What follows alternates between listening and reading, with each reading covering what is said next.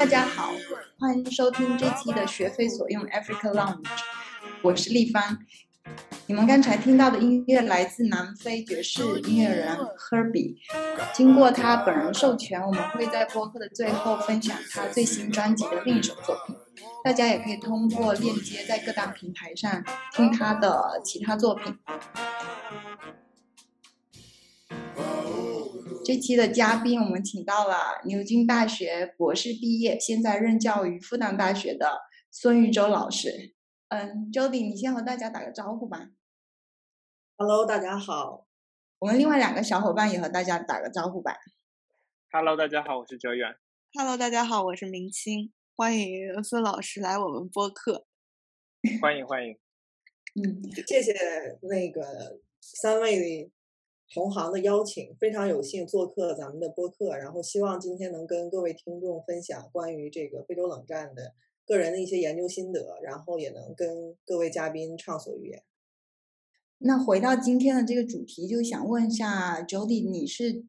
呃怎么进入到非洲研究，然后是怎么开始关注非洲和冷战？我的这个研究的轨迹可能跟国内的小伙伴不太一样，因为我本科就读于这个尼摩诺丁汉大学，是这个。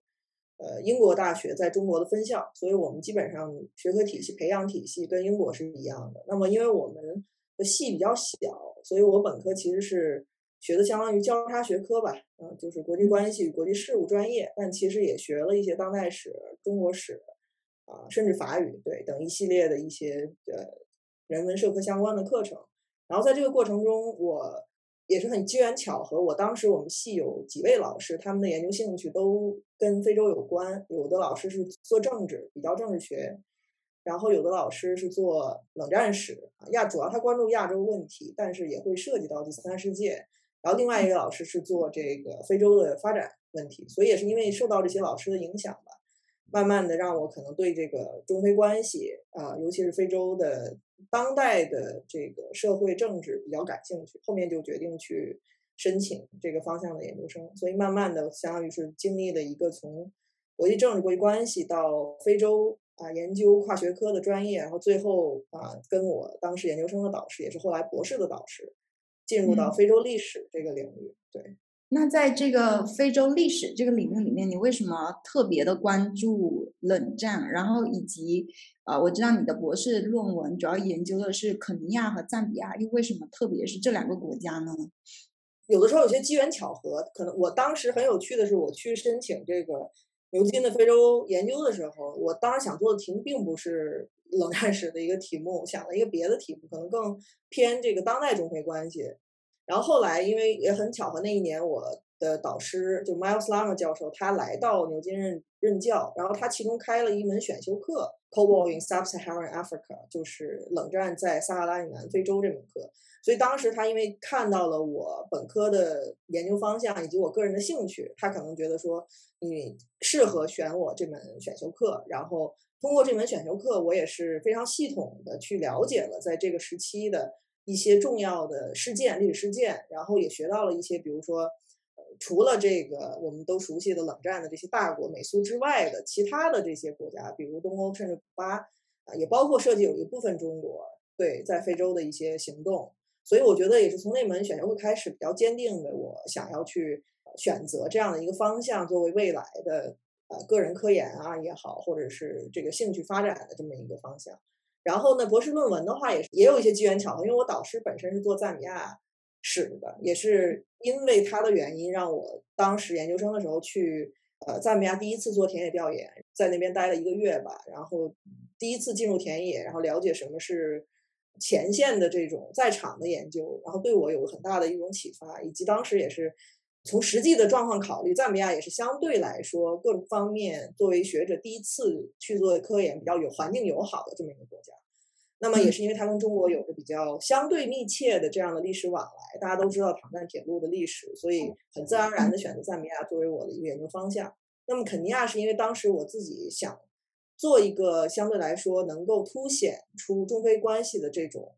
差异性吧，所以想选择一个国家作为一个比对。那么也有其他的一些国家作为选项，但是后来考虑到呃现实的考虑，一个是档案的开放程度，肯尼亚会比较好，也有前人很多做过相关的一些研究，对我有一些启发，思路上的启发。第二个其实就是我会觉得它跟这个像坦桑尼亚这样的国家相比，它可能更有一种代表某种意义上被大家称为一种。后殖民国家吧，某种情情情况下，大家会把当成一个资本主义经济或者社会的这么一个典型，那跟赞比亚形成一个比较好的一个比对。所以从这种角度上来讲，我的书后来也是以这样的方向，尽可能去凸显这种中非关系既有这种总体性的一种规律，也想凸显这个两个国家在跟中国交往中体现的这种外交或者是他对国家利益啊，就经济还有政治方面、文化方面不同的这种这种理解。Jody 老师，您的书什么时候出版啊？如果就是顺利的话，今年年底或者是明年年初。好的，好的，非常期待。因为现在已经，对对对，现在已经就是合同已经早签了，然后现在书稿最终的书稿也发过去了，然后就是呃，最近就是在制作一些呃 index 呃索引，还有地图、图片、封面，对这样的一些事儿。我觉得很有意思，就是你刚才提到去赞比亚第一次做田野，然后提到了一个词在场的或者在地的研究，因为我们可能通常会觉得好像冷战已经是一段呃过去的历史，跟这种在地的研究的结合，就其实非常有意思。然后就想问，那你觉得关注非洲史，然后关注冷战，它的这个重要性在哪里？我当时研究生做的那个题目。更多是做当代史，就是说中国在赞比亚的投资，包括矿业呀、移民啊这些问题。但是其中一个很重要的，当时困扰我的，也是我想要迫切去解决的一个一个终极问题，就是说中非关系如果剥离掉呃单纯的眼下的这种经济利益或者是商业剩些什么，所以也是带着这样的一种疑问去寻找一些线索，比如说在跟他们互动的过程中去。会问他们，经常问他们怎么样看待这个？你对非洲什么印象？比如说对赞比亚什么印象？你来了之后有什么想法上的改变没有？然后你会发现，与历史的这种理解进行比较，尤其是提到这种殖民主义，中国跟非洲都经历过西方的这种啊侵略或者是殖民等这样的共同经历，会经常被引用啊，经常被提到。所以我当时也是。觉得是这个很有意思的现象，但既既然中国已经完成了这种市场化的改革，然后以一个全新的一个形象去重新在非洲进行投资、贸易等活动，嗯，那么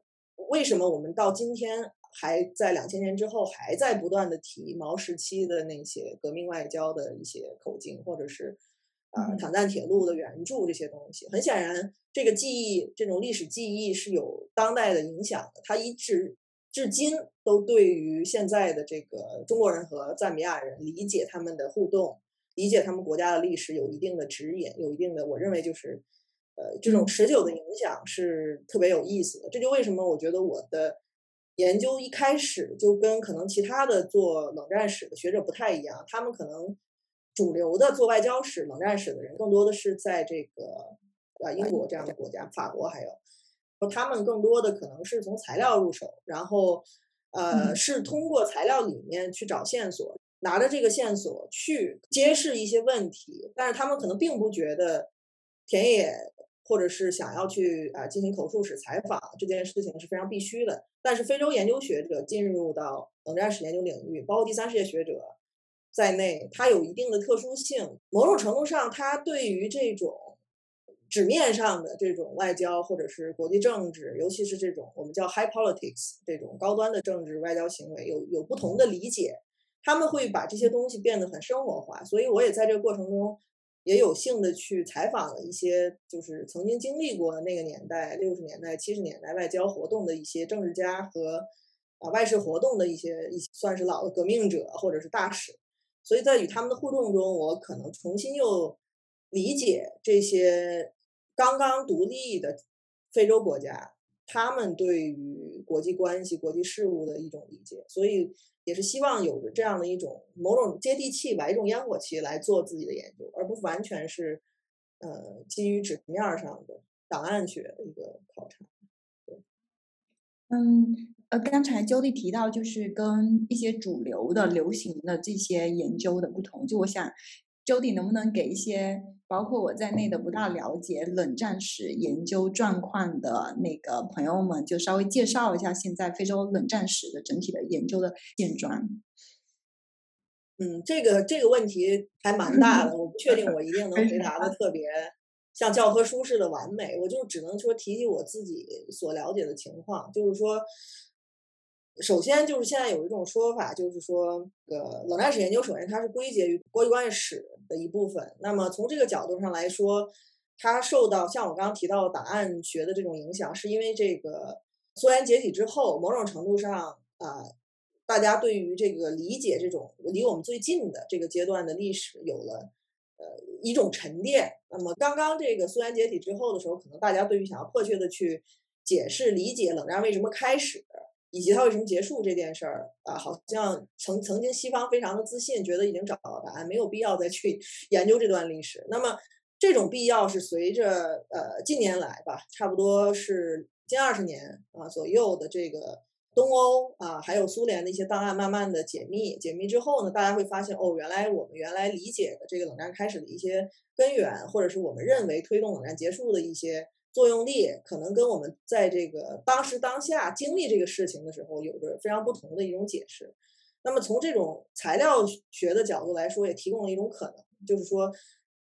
能够现在就是以西方为主的这个学界能够去理解，相对来说啊另一个阵营的这个社会主义阵营，他们对于意识形态是怎么理解，他们对于权力结构或者是这种国际秩序有不同的一种定义。那么。从这种情况下，非洲作为第三世界的一部分，这个时候就某种程度上它的重要性就被提出来了。那这个时候是大家会发现，哦，原来这个美苏的争霸并不直接是呃双方之间的直接的这种军事的军备竞赛，或者是甚至是核危机啊核威胁。那么它在第三世界啊，其实是做了很多的这个进行这个。通过经济也好，政治也好，甚至文化也好的这种竞争啊，就这种竞争关系、这种张力，构成了我们去理解这个时段的历史的一个很重要的一个线索。那么另外一个线索就是我提到了冷战史研究长期以来，它关注的是大外交或者是这个战略学的角度 （strategy） 啊，就战略学这方面的东西。它很多程度上对于社会。的流动，比如说，就我们叫 social mobility 这些议题，相对来说强调的会比较少。那么，以非洲为代表，第三世界国家，它在这里面提供了一个特别重要的一个参考，就是因为同时这些国家在经历一个去殖民化的一个一个过程，它有民族独立之后想要去探索国家未来发展道路方向的这样的一个诉求。那么，当这样的内在的这种动因与外来的这种啊，国际秩序相结合、相冲撞，有的时候甚至冲撞的时候，你会看到特别不一样的我们理解那个时候世界关切的一些视角。那么以此为代表的，我们再重新研究这个非洲的这个经历了这个冷战这个阶段的时候，你会发现哦，它原来也曾参与过，比如说很重要的一些国际事件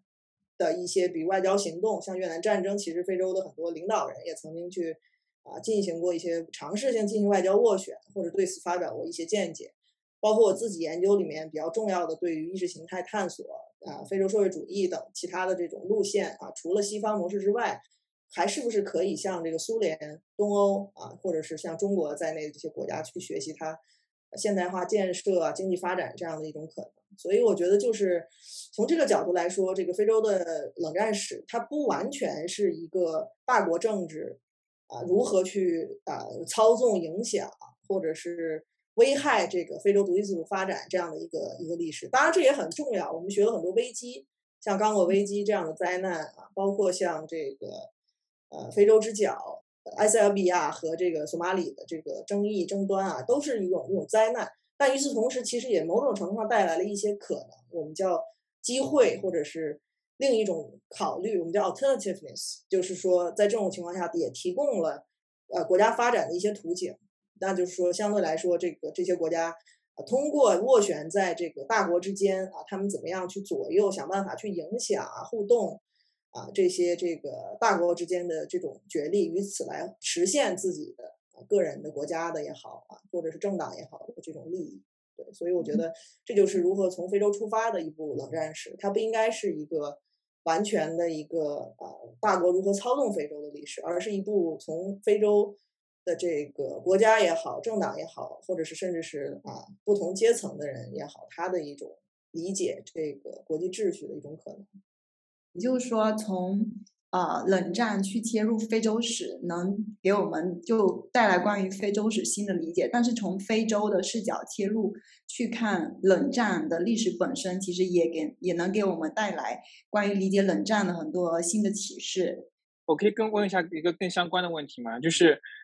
非洲的本土视角，我觉得很有意思。其实也就是在某种程度上回答了我们上一期嘉宾周航。对 Jody 的一个问题，就是他问，就是 African Agency，就是非洲的这种主动性，他们是历史上是怎么样的？然后冷战期间，非洲的国家是如何在包括中国在内的区域国家之间周旋的？那其实 Jody 已经部分回答了这个问题。那我在想，Jody 能不能举一些更加嗯实际的例子来回应一下这个问题？对，就是这个概念，我在我的书中也花了。开始花了很多篇篇幅去介绍，会发现好多的这个文献现在在做跟 African agent 相关的，其实都是国际呃关系学或者有一些做当代中非关系的学者在提到呃中国在具体的非洲国家进行投资啊或者贸易的时候，具体的这个非洲的这些国家的精英、政治精英，有一些是商业精英啊，如何通过决策在决策过程中来凸显他们的这种利益。那么这个东西其实它当然也是一个历史语境。那这个历史语境的话，呃，比较重要的其实这个中国呃冷战时期的非洲史的一个重要的一个历史语境，就是非洲与其他世界的呃关系，与外部世界的关系。我觉得这个是呃比较核心的一个一个概念，因为很长时间我们讲提到这个非洲史的传统里面，当然有一种。以非欧洲为中心的这样的一种视角去看非洲，那它当然某种程度上参与这个全球的经济也好、贸易、政治活动也好，它是非常边缘。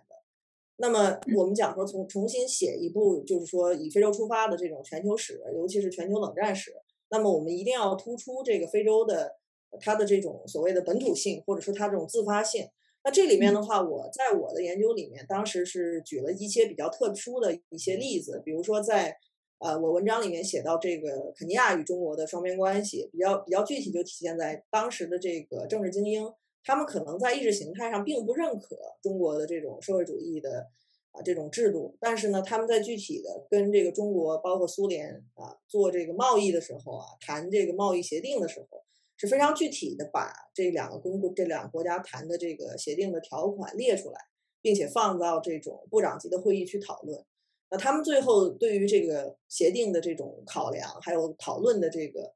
呃记录，你会发现啊，他们其实是某种程度上非常现实的剥离了意识形态的这种杂音啊，切实的去考虑哪个这个贸易协定是这个肯尼亚那个阶段最需要的。那么中国因为它能够提供给肯尼亚的这个呃贸易的这个货货品，相对来说是种轻工业的啊生活品。啊，有一些，比如说像缝纫机啊这样的东西啊，都是当时的这个肯尼亚比较或比较稀缺的一些物资。那相比来说，苏联的这个呃贸易的协定呢，更多突出是重军工的啊协议，包括他们给所谓的非洲国家的援助也是有一定的条件啊。这个条件就是他们必须要用这个援助的钱来购买苏联的商品，变相的在兜售自己的这个国家的这种重工业的生产品。所以从这里这个小的例子就看出来，就是我会。觉得在很长时间肯肯尼亚选择的这样的一个国家发展道路是非常务实的。他对于很多贸易协定的这种商讨是能够剥离开这个意识形态的考量，即使在这个中国肯尼亚的政治环境非常差的时候，在六十年代末七十年代初的时候，中肯的贸易也是依然在继续的。所以这就是我觉得比较有意思的啊一个例子。呃在我的这个就是其中的一篇文章里面发表的冷呃冷战史研究上面也有讲到这个呃具体的例子。那么另外一个就相对比的就是说，呃赞比亚嘛，那赞比亚的话你会发现它在不同的历史时期对于中国的啊政治制度的学习，还有他们领导人的一些啊思想的学习是有一直以来的非常持续的关注。他们有在这个卡隆达时期，他其实后面啊有会专门建立了一个。啊，党内的一个组织是学专门来学习 中国在内的这种社会主义模式，那他们也有特别多的观察，啊，所以在这个过程中，你会发现他们跟中国的关系是某种程度上受制于这种呃执政党的路线方针以及这个意识形态的定义啊等这些因素的影响。那我觉得呃比较有意思的就是，即使是中国跟赞比亚历史关系这么友好的情况下，在南部非洲解放运动上，他们依然有着非常不同的意见。比如说当时这个支持。呃，津巴布韦的这个所谓的罗德西亚的解放运动组织的时候，那卡翁达其实是跟北京的一些啊呃的这个喜欢支持的这个这个这个组织其实是不完全一致的啊，包括在安哥拉解放运动上也是，后面其实会产生一些具体事情上是有一些分歧的，但是呢，这些东西我觉得就是说，它其实某种程度上丰富了我们对于中非关系。啊，到底是不是一个我们叫，尤其是中赞关系，是不是全天候友谊这种说法？所以我其中一章也专门去讨论了这个中赞关系，即使在这种所谓全天候友谊这样的语境下，还是在具体的一些事物上有比较啊明显的分歧。哎，我想问一下，对于津巴布韦这个独立战争这的这个分歧是什么？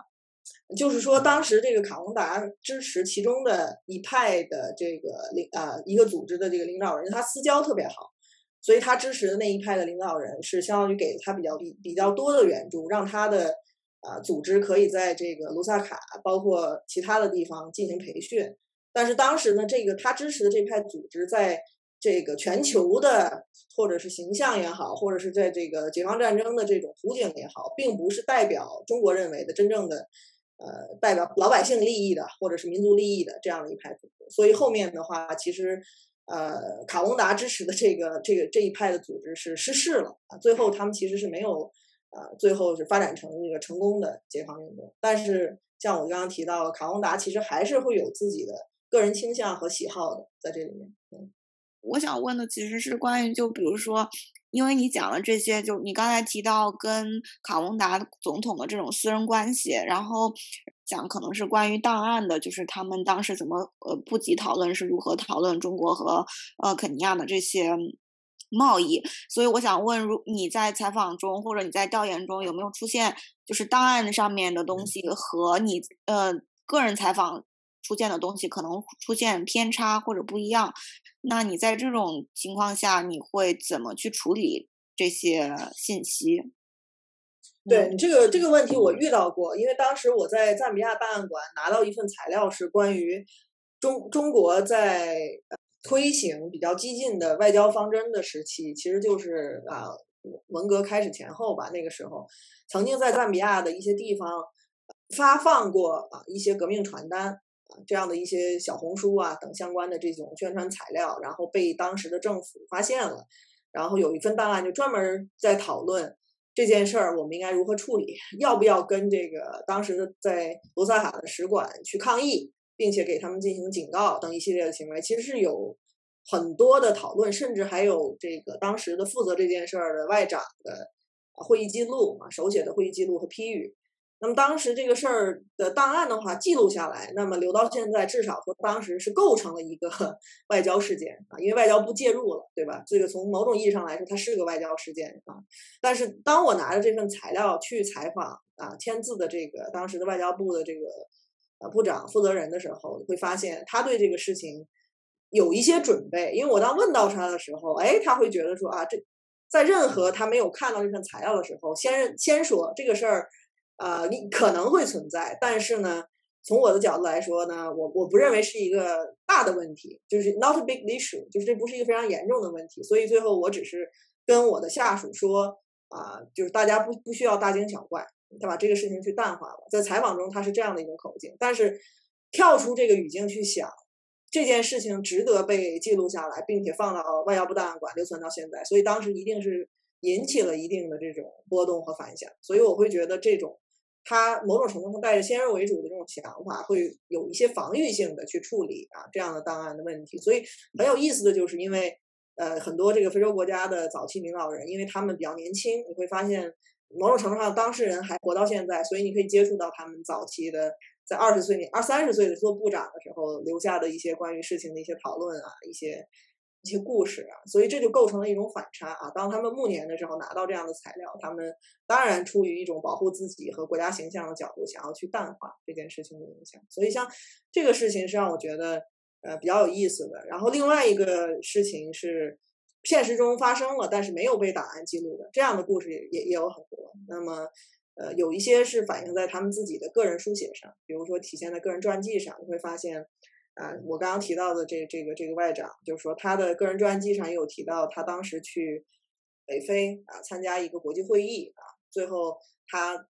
因为生活费不够，没有办法支付他开会期间的酒店和生活开销，非常的担心他如何能够解决这个这个危机的时候，最后是他的朋友带他去找了这个中国代表团，被他被给他付清了这个账单，这个事情就记到了他的个人传记里。像这样的故事不可能在。呃，就是说，官方档案里面去记载的。当那个时候，赞比亚还还还没有，我没记错的话，应该是还没有独立，就马刚刚要独立。他当时代表这个 UNI，就是赞比亚民族联合党去对参加这个全非会议，应该是。然后另外一个故事是发生在肯尼亚，我采访的一个呃外交官，然后他当时我想还是外交官还是政治家，可能是个政治家啊。他当时有提到在这个。中国大使馆组织过的一次活动中啊，请他们一些所谓的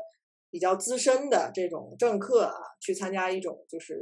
生活会还是怎么样，就茶话会吧，我们理解为茶话会啊，不是那种非常官方的感觉，那种纪念活动这样，纪念中肯友谊这样的活动。然后他说，他们几个年纪比较大的这个，在这个雅塔时期比较激进的这些人，相当于啊，呃，开始唱起了红歌，在使馆的领导人面前。然后可以想象，那个时候的领导其实是比相对比较年轻的，他们肯定没有这些肯尼亚政治家的年纪大，他们可能对这那段时间的记忆也不那么鲜活，所以当时他讲出来，他他们几个开始模仿唱红歌的时候，他希望看到的事情并没有发生啊。他的使馆工作人员其实非常冷漠的，这个事情他跟我说，我觉得还蛮有意思，因为我提到说你怎么理解，就是说。呃，冷战时期，尤其是毛时期的这个中肯有关系啊，这样历史遗产的时候，他有提到这样的一种反差，所以当时他对这件事情的一个理解就是，哦，原来现在的中国跟肯尼亚在讲友谊的时候，并不是完完全全我想象的那样的友谊，所以这个事情我觉得给我留下比较深的一个印象。而且还有一个 episode，就是我当时在内罗毕做档案研究的时候，我住在一个 RMBNB。然后那个 Airbnb 的房主，呃，知道我我是一个学者，并且我在做关于中肯的历史关系之后，他就让他的哥哥啊找到了一些老照片。原来他父亲曾经是作为这个肯亚塔政府的官员访问过中国，然后拍了一些照片，是当时他在西南地区访问的时候穿着民族服饰啊，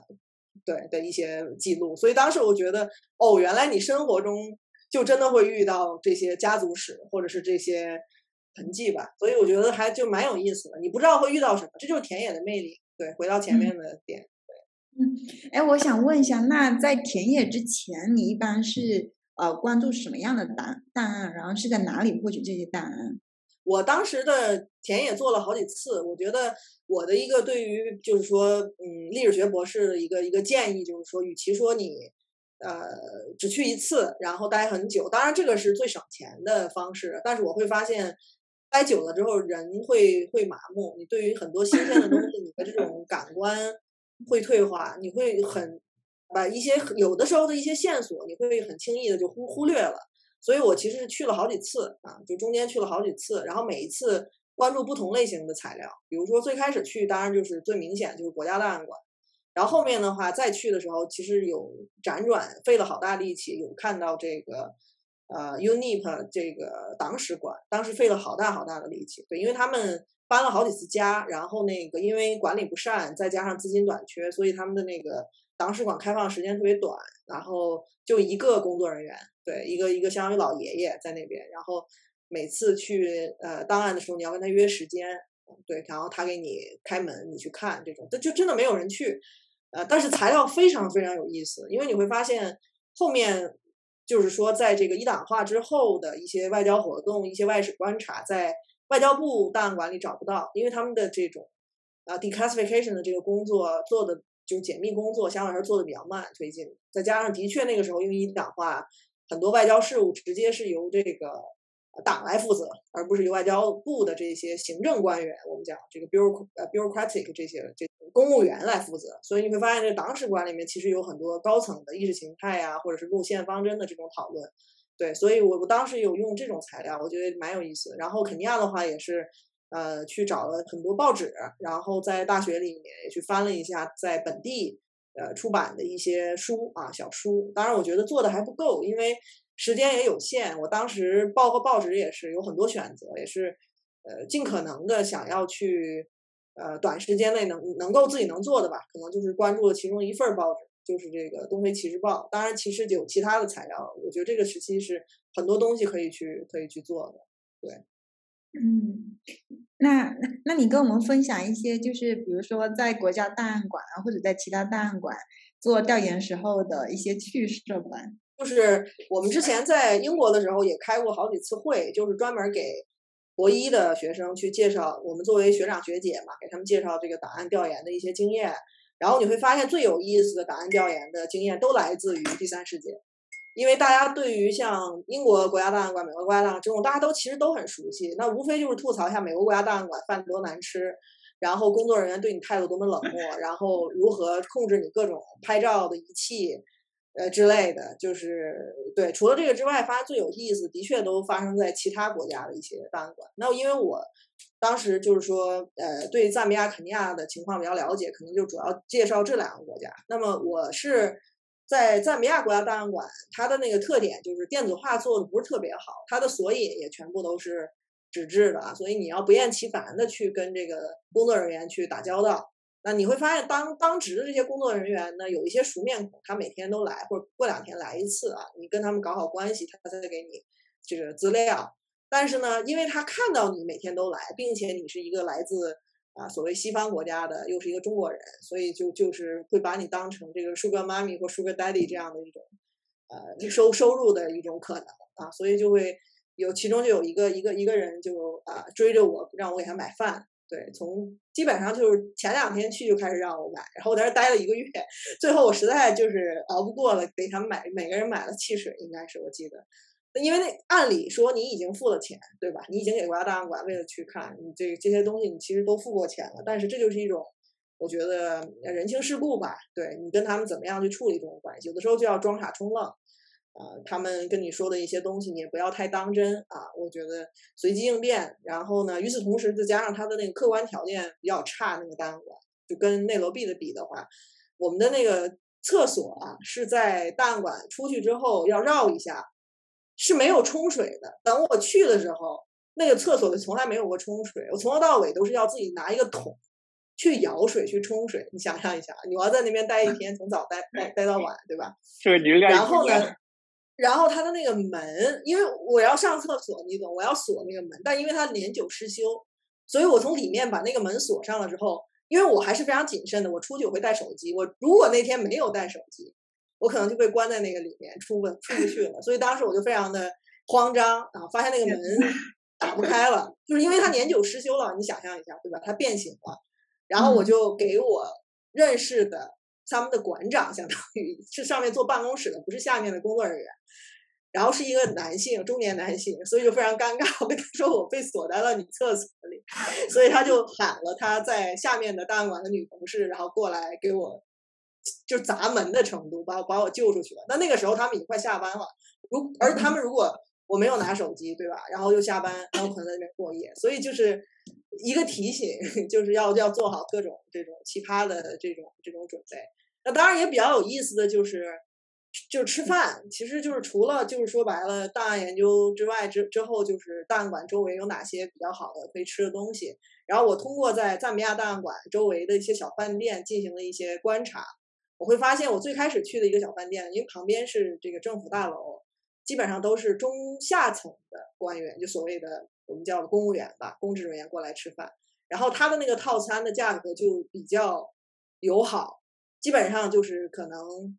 呃三十夸茶左右一个套餐，有一瓶汽水，然后有这个西马或者是这个米饭。作为主食，然后另外就可能配一个肉菜或者两个素菜这样。大概多少人民币啊？我们观察一下那边食堂的，对，差不多十十几块钱。后来我我吃了几天之后，因为它的菜的变化实在是太少了，就可能主食就是鸡鸡腿，对这种。然后后来我想我想吃点别的，然后我就发现档案馆旁边还有一家饭店，那家饭店就是在一个大门锁起来，然后你要就绕一下进去，然后但是它的肉菜就丰富很多，当然它也贵很多，就差不多要六十到七十帕茶。对这样的嗯价格，然后你会发现在那边吃饭的，明显都是旁边工作，就是政府大楼工作里面的，相当于高管人士，啊，基本都西装革履的，然后都是那种相对来说比较体面的这种工作，然后还有牛排啊，这种现烤啊什么这种东西，所以就我在观察一下他们公务员的这种饮食三餐啊，然后就是我说的。最差的其实就是我刚刚提到，相对来说，这个档案馆的有一些工作人员，相当于甚至更下面的，就是进行体力劳动的，那他们没有机会、没有钱去这样的饭店吃饭，那他们基本都自己带饭，反正蛮有意思的。嗯，哎，你刚才说的是国家档案馆，对，国家档案馆，反正条件不是非不是很好，跟肯尼亚国家档案馆，对，我觉得应该都比尼日利亚的档案馆好吧？尼日利亚更差吗？尼日利亚的国家档案馆它有三个分馆嘛，然后我主要去的在那个伊巴丹分馆，它其实坐落在伊巴丹伊巴丹大学校园内，它就是一栋楼吧，然后它有两分了两侧，然后它的阅览室其实主要只有一个，然后前后大概有三排桌子，然后你可以在那边呃看书或者是查资料，要每每个月交钱，每个月是一万奈拉吧，他拍照还要收费，拍照大概是五十奈拉一张吧，大概就是五毛钱五毛钱不到。但是我们一般也就虚报个数。他问我拍了多少张，然后我可能拍了一百张，我跟他说我拍了十张这样子。所以 他不会看你的不会拍的照的材料，对吧？他不会查，他就是问一问，随口问问。就像有时候那个档案馆的负责人，他坐在最前面，然后他每次一出去，然后所有人都会拿起手机来赶紧拍。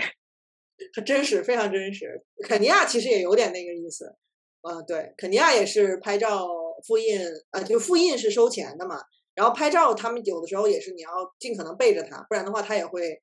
管你要钱。但其实这个东西是没有写在规规章里面的，我怀疑，就是关于拍照收钱这个事情，我怀疑没有写在他们的档案法里，就是档案馆的规章里。我也没有看到嗯规章，也没有给我发票。对，所以我觉得让我怀疑这这是他们的一个隐形的一个一个规则，因为赞比亚其实拍照他是不管的，这个还蛮好，你就一次性的付清你的这个费用就可以。嗯费用是多少呀？具体价格我忘了，但是并不贵，跟肯尼亚要办那个行，就是说研究许可证那的那些价钱相比，微不足道。赞比亚是挺便宜的，我我感觉。对，嗯，那肯尼亚的这个研究许可证呢？肯尼亚是这样的，就是它的法律规定是你要做科研活动的话，你要有这个研究许可，就是 research permit。然后这个东西是只有肯尼亚的当地的有一个接收你的这种单位，他才有资格跟教育部去提起申请，拿到这个 permit。所以当时我是因为早就知道有这样的规定，所以去之前就跟这个 British Institute in Eastern Africa 有了一个联系。然后去内罗毕之后，他们就提前为我做好了准备，所以我去了之后就拿到了这个证。不然的话，你可能去了之后再申请这个证，时间比较长。但说真的，后续的研究工作真正用到那个证的时候并不多，尤其是我发现，呃，档案馆有的人，呃，他们会通过各种方式，可能并并不完全需要这这个研究许可证，就他也可以去做。呃，但这笔钱是非常非常昂贵。我记得没记错的话，这个研究许可证折合成人民币可能快一千块钱，就为了这张纸。对，而档案馆你要再再使用的话，应该还我记得还有另外一笔钱，那个钱稍微少一点。但是研究许可证如果被问到的话，是呃，换句话说是对方是有责任拒绝你进行研究，他是他是有这个权利去拒绝你啊进入那个嗯场所进行研究，理论上是这样的。但是真正我被问到你一定要出示这个证的时候，次数非常有限。嗯，哎，刚才聊到了田野中就呃查询档案的这部分，呃，另一部分呢，因为你提前已经举到了一些就是采访访谈的例子，所以我想问一下，就是关于口述史或者说访谈这方面，你主要是采访哪些人？然后有没有什么有意思的事情？嗯，哎，说真的，因为田野时间太长了，就是离我现在已经太久了，很多当时印象很深刻的小故事，可能现在记下来的不多了。我先讲一下 access 吧，就是说，就是说我当时去联系采访人这个事情，你会发现，像你也在 南非待了这么长时间了，你会发现这个大部分人对于回邮件这件事情是非常非常慢的啊，工作效率比较慢，所以你当人没有去。研究国开始写邮件去联系，想要跟他约时间的时候啊，往往是无效的，就是没有人搭理你的邮件。当然，你一旦去了这个研究国，人到了之后，你有了一个当地的电话，然后开始我们叫 making phone calls 和这个打电话和这个这个发短信的时候，你发现他们就开始接你的电话，开始回应你。所以基本上我会发现，你在去之前，你当然要做好十足的准备。但是我当时很多我的这个。导师还有学长学姐都提醒我，他说很多事情你得去了之后，你才能 make make way out of it，你才能够知道做。因为我去了之后呢，通过一种我们叫 snowballing strategy，就滚雪球的方式，可能提前锁定了一个人、两个人左右。那他们作为这种看门人，我们叫对吧？他可能会掌握一些信息啊，一些一些联系方式，然后他会再给你推荐。啊，其他的这个研究学者，然后让你去给他们去打电话，所以我也是通过这种方式去要到了一些相对来说比较重要的一些，赞比亚的话相对来说就是比较重要的政治家啊、外交官啊，或者是部长啊这之类的，他们的地址、家庭地址，还有他们的电话，还有个人邮件。然后通过这种方式跟他们约时间，然后去他们家里一般啊，就是做这个访谈，有的甚至拜访他们两次，呃，就是不断的去问他们相相呃一些问题。然后这个过程中，就是说你会觉得说，作为一个亚洲女性吧，再加上年纪又比较小，他们因为年纪也比较大，所以就把你当你基本上跟他的孙女辈是一样的，所以他们对你还是比较慈爱的啊。某种程度上是一个优势吧，就是呃，你你给他们问问题的感觉。也有点像，哎，想问一下，那你年轻时候的一些，不能说风光伟绩吧，但至少是让你觉得说比较有意思的这样的一种带着一种渴求的目光啊。所以通过这种方式，他们也愿意跟你多聊一些啊有趣的故事，并且也会问你啊你现在在做什么啊？包括我自己有一个，就是说我的这个孙女儿或怎么样也想去中国之类的这样的一种话题。所以就，呃，我觉得这个是比较有有趣的一个一个一个体会。然后另一面就是。也会遇到很多困难，比如说我在肯尼亚遇到困难就比赞比亚要多，因为那边的我因为我去的时候也赶上大选啊，也是大选这样的一个环境，所以整个政治环境比较紧张。你当你在这种情况去推进调研的时候，你会发现经常他们对你的身份带着更大的怀疑啊，他可能觉得你是不是带着某种目的去接近我，问我这些问题。那么已经离开政坛的人呢，他们的联系方式又特别难获得，但如果一旦获得之后，也是因为他们已经退休了。所以你采访他们会相对容易，但但凡你要接触到相对来说现在还依然在政界有影响力的这些人，那么就会变得非常困难。他也会对你各种再再三的去审查或审视你，那所以推进起来就不如这个赞比亚那么顺利。所以这也某种程度上反映了，我认为啊，也证明了这个中肯关系和中赞关系的这个历史在不同的国家哪一个是一个所谓的一个好的一种。啊，我们叫 legacy，相当于 positive 的 legacy，哪一种相当于更多的是一种，不能说是 negative，但至少他会觉得是个 liability，呃，对吧？这样的一种负负担吧，会对他们觉得会有负担。讲到这个中肯曾经断交的这段历史，比如说，对。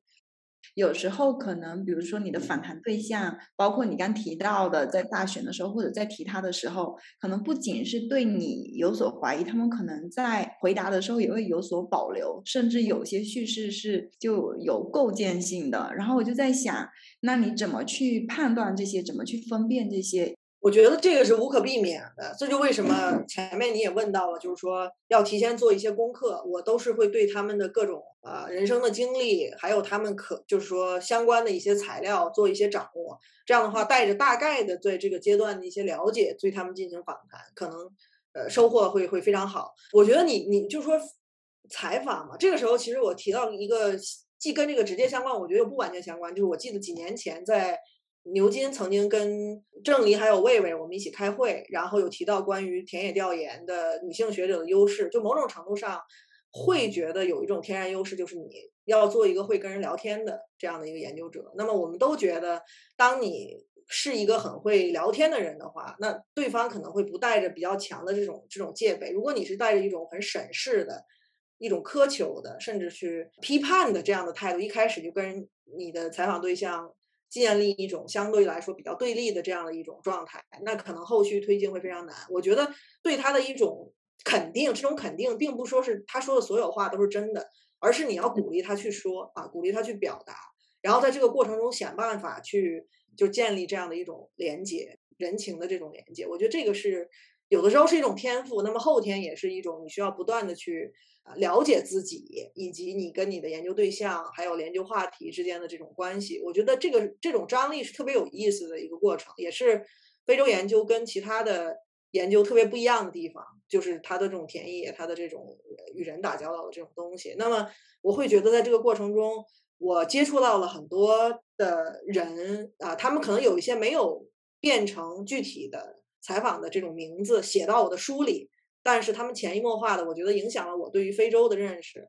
然后也潜移默化的影响了我对于中非关系的一些一些理解。对我会内化这些理解，我觉得也让我变得更加的适应我的啊研究环境。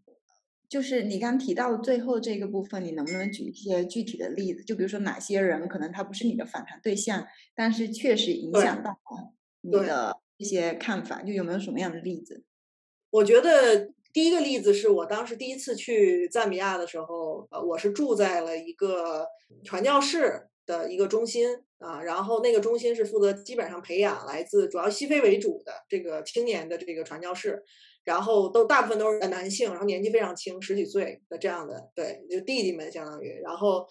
整个的这个中心就只有我一个外国人，然后也只有我一个就是女性啊，这样。所以有的时候跟他们去聊天，那是我第一次进入田野，也带着特别多的一种想要把理论去付诸实践的这种感觉。然后我当时就跟他们吃完饭之后就开始海聊，就神侃。然后就上天入地，尤其是谈到这个信仰的问题，我就特别好奇他们怎么样理解信仰的问题，就 spirituality 这种精神世界。然后他们就非常，我也写了一些随笔，当时也是因为思思维比较活跃，关于怎么样去理解赞比亚人的这种啊，某种程度上他们是这种呃，就是说基督教的啊为主的这样的一种社会。某种程度上，你比如说跟肯尼亚、跟坦桑尼亚比，他的基督教教徒的人数占的是绝大部分的这种优势比例。并且也写到了国家的宪法，对吧？那在这种情况下，他们依然在讨论信仰的时候，会提到啊一种我们认为是迷信的这种行为，比如说棺材会转，看到了鬼影，这等等之类这样的故事。然后他们又作为一个想要去成为进入这个职业的这种所谓的 professional。专业人士啊，他们其实非常自然的在聊这些东西，所以让我觉得哦，原来我们理解认识的这种非洲的年轻人，尤其是这种精神世界，它是非常多样的。一方面是你职业啊，一方面是一个约定俗成的一种大的环境，另一方面是个体的一种体验。让他们怎么样去内化自己对于这个很多他们不能理解的这样的事，他需要给一个解释啊。这种这种通过这种方式去寻找答案、寻找解释，我觉得挺有意思，就也影响了我对于啊非洲人的一种理解吧。然后第二个例子就是我因为后面再去赞比亚就没有再住这个外面。的酒店啊，当时是因为有认识的朋友，后来就住在相当于是那边的中国人的这个家里一段时间。那么也是跟他们就是日常的朋友之间的这种相处，那么也会让我理解，比如说他们选择让自己的下一代在非洲出生长大，然后给他们一个多语言的这种环境啊，上这种国际学校，他们的孩子就具备了这种所谓真正的在非洲长大的这一代的。啊，中非关系 友谊的这样一种见证，我觉得特别有意思。就是说，他们的这种，我认为是是未来的中非关系一个非常大的一个因素，那就是人的因素啊，就是大量的人在那儿啊出生长大，然后他们这些人长大之后会带着对于这个非洲的先天的这种认识和理解。那因为赞比亚就是他的家，他会认为自己是个赞比亚人 这样的一种身份。对，所以我觉得这个是特别有趣的，能让我看到哦，原来不仅是一种。就是说啊，肤色之间的差异、信仰的差异、地域之间的差异，某种程度上，其实啊，这一代人代表了这特殊的这种群体。那这些所谓的新赞比亚人、新中国人也好，或什么人也好，那他们能够给未来的中非关系带来什么样的变化？那他们的存在会不会带来一些新的改变？我觉得这些都是我特别期待去了解的，在二十年后、三十年之后会发生什么样的变化。嗯啊，我想到一个赞比亚艺术家，他画了一个系列的就中赞混血系列的作品，还在香港，还在香港。他表他表现的是什么题材？主要他其实就是画那些中赞的混血人物肖像，那比较抽象。艺术家想表达的可能是去关注这些已经在赞比亚成为日常可见的现实的这些人。对，我觉得这个是挺有意思的。包括我刚刚提到的这个家庭也是。他的主要的这个孩子的母语是三个语言，他在家里面是讲白话，就是粤语啊，然后学校里面讲英语，然后他跟他的保姆是讲娘家。我跟这个孩子就特别困难，就是讲普通话他其实听不太懂，对，然后讲英文有点怪怪的，所以说白了就是什么是中国人，在赞比亚长大的中中国人这个概念，我其实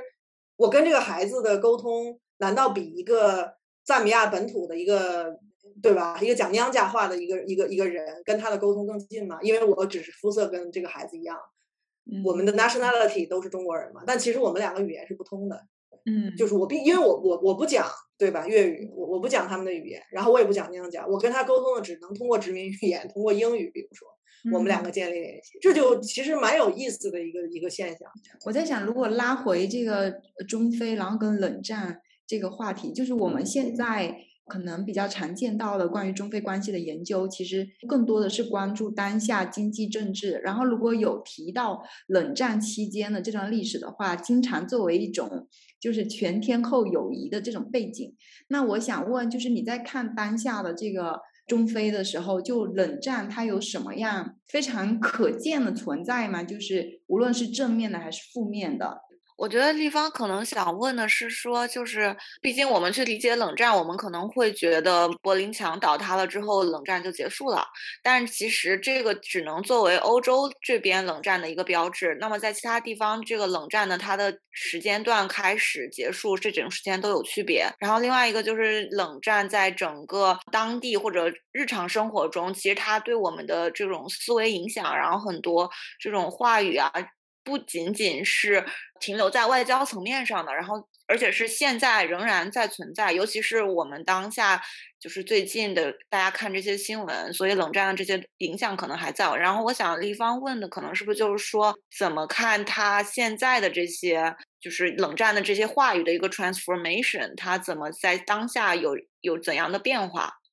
首先就是从物理层面去去讲的话，它对于一些国家的。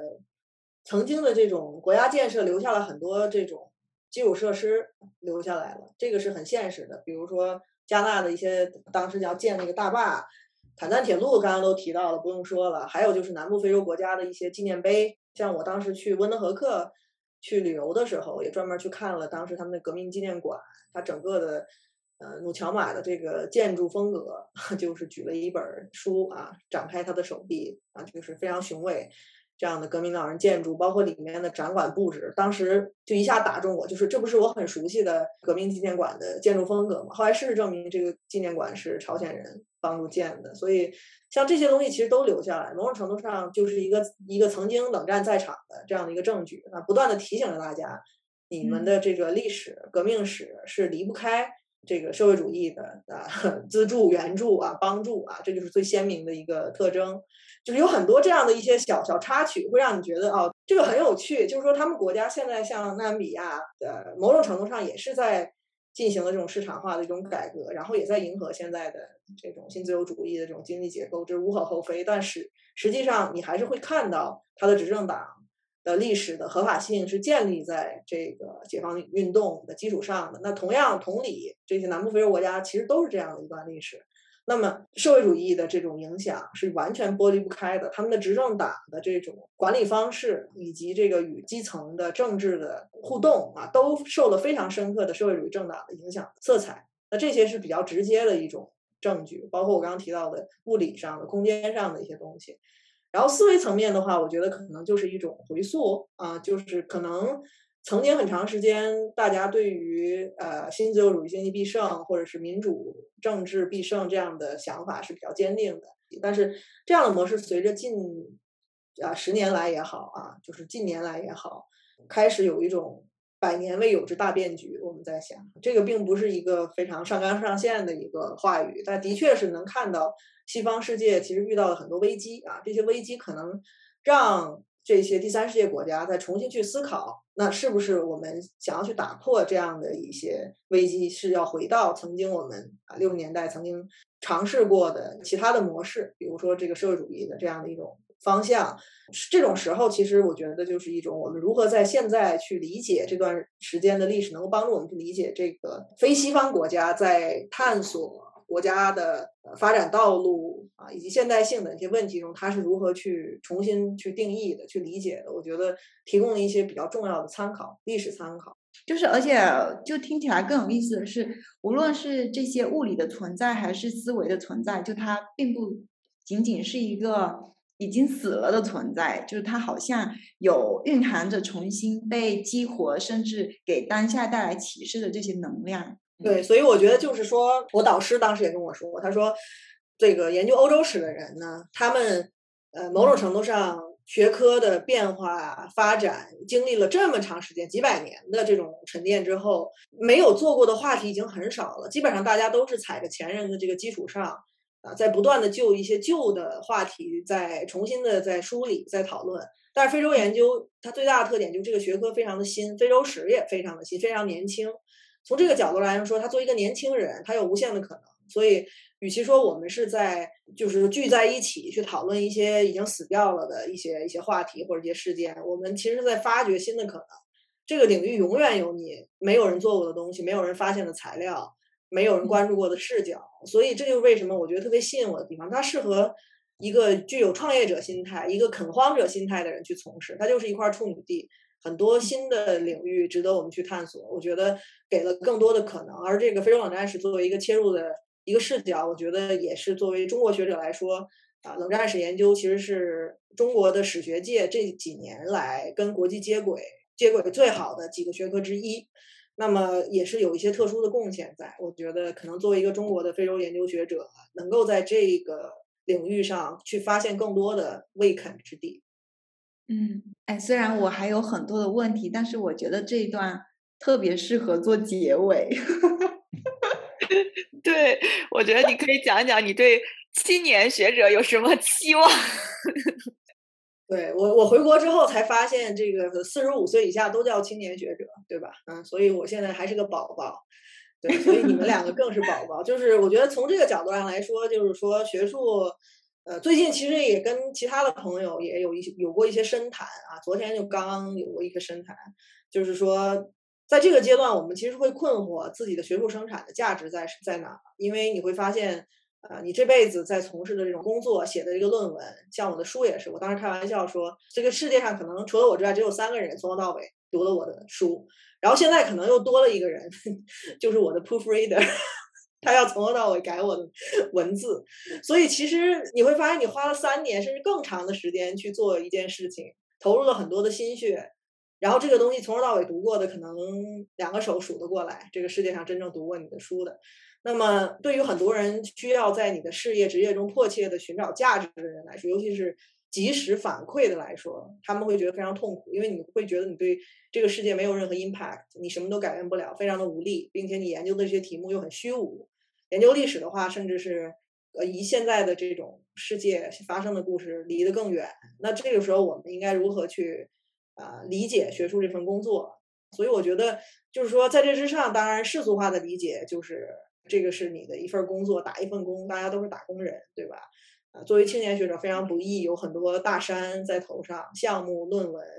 教书啊，对，行政啊，各种大山。然后另一方面，其实我觉得就是通过。做不同的课题，包括也是通过做跟明清还有立方做一些新的课题，我觉得能学到特别多不同的视角，让我重新去审视可能我自己原有的一些偏见，或者是研究方法上的一种欠缺吧。我觉得能产生特别多新的共鸣，这就是我坚持要对话，我觉得要交流，我也特别喜欢开会。从博士期间其实就各种参加呃学校还有外面的一些学术会议。所以回到这个话题，就是说，我觉得青年学者比较重要的还是，我觉得要有一个开放的心吧。我觉得就不断的在学习。我觉得这份工作的魅力就是在于，它是一个永远、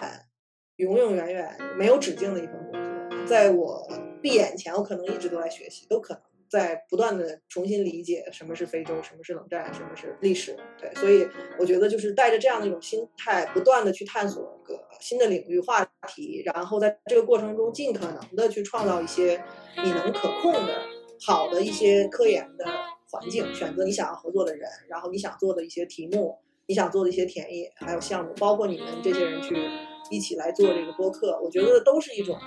比较好的一种能够充实你的呃学习生活、学术生活的一种可能，所以我觉得我建议就是说，在这个过程中，大家能够不忘初心，然后呢，又去拥抱不同的可能。